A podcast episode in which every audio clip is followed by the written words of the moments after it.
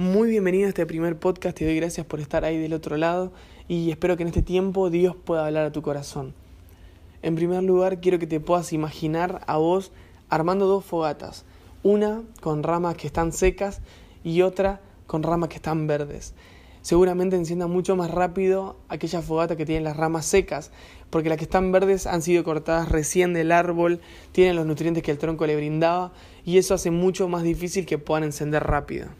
Dios en estos días me hablaba a través de estos versículos que hablan de poder perder la vida para poder hallarla, de negarnos a nosotros mismos, tomar la cruz y seguir a Jesús para poder encontrar la vida.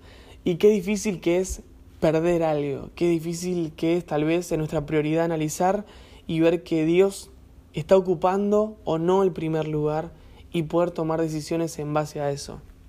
Dios a través de estos versículos nos invita a poder analizar nuestras prioridades y a poder morir en distintas áreas para que Él pueda reinar, para que Él pueda tomar su primer lugar.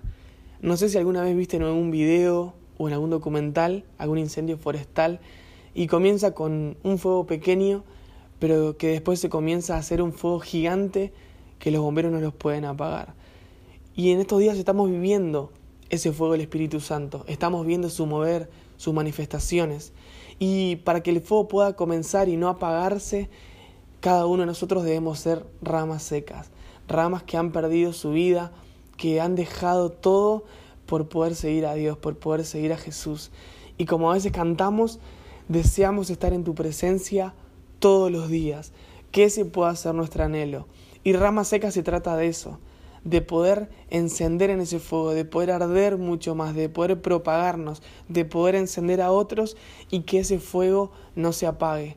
Analiza en estos días en qué área de tu vida estás un poco verde, todavía no entregaste todo a Dios y entregate por completo a ese fuego que estamos viviendo del Espíritu Santo, que el fuego no se apague, que la llama no se apague. Espero que Dios pueda haber hablado en este momento a tu vida y que puedas continuar conociendo más al Espíritu Santo. Nos vemos en el próximo capítulo.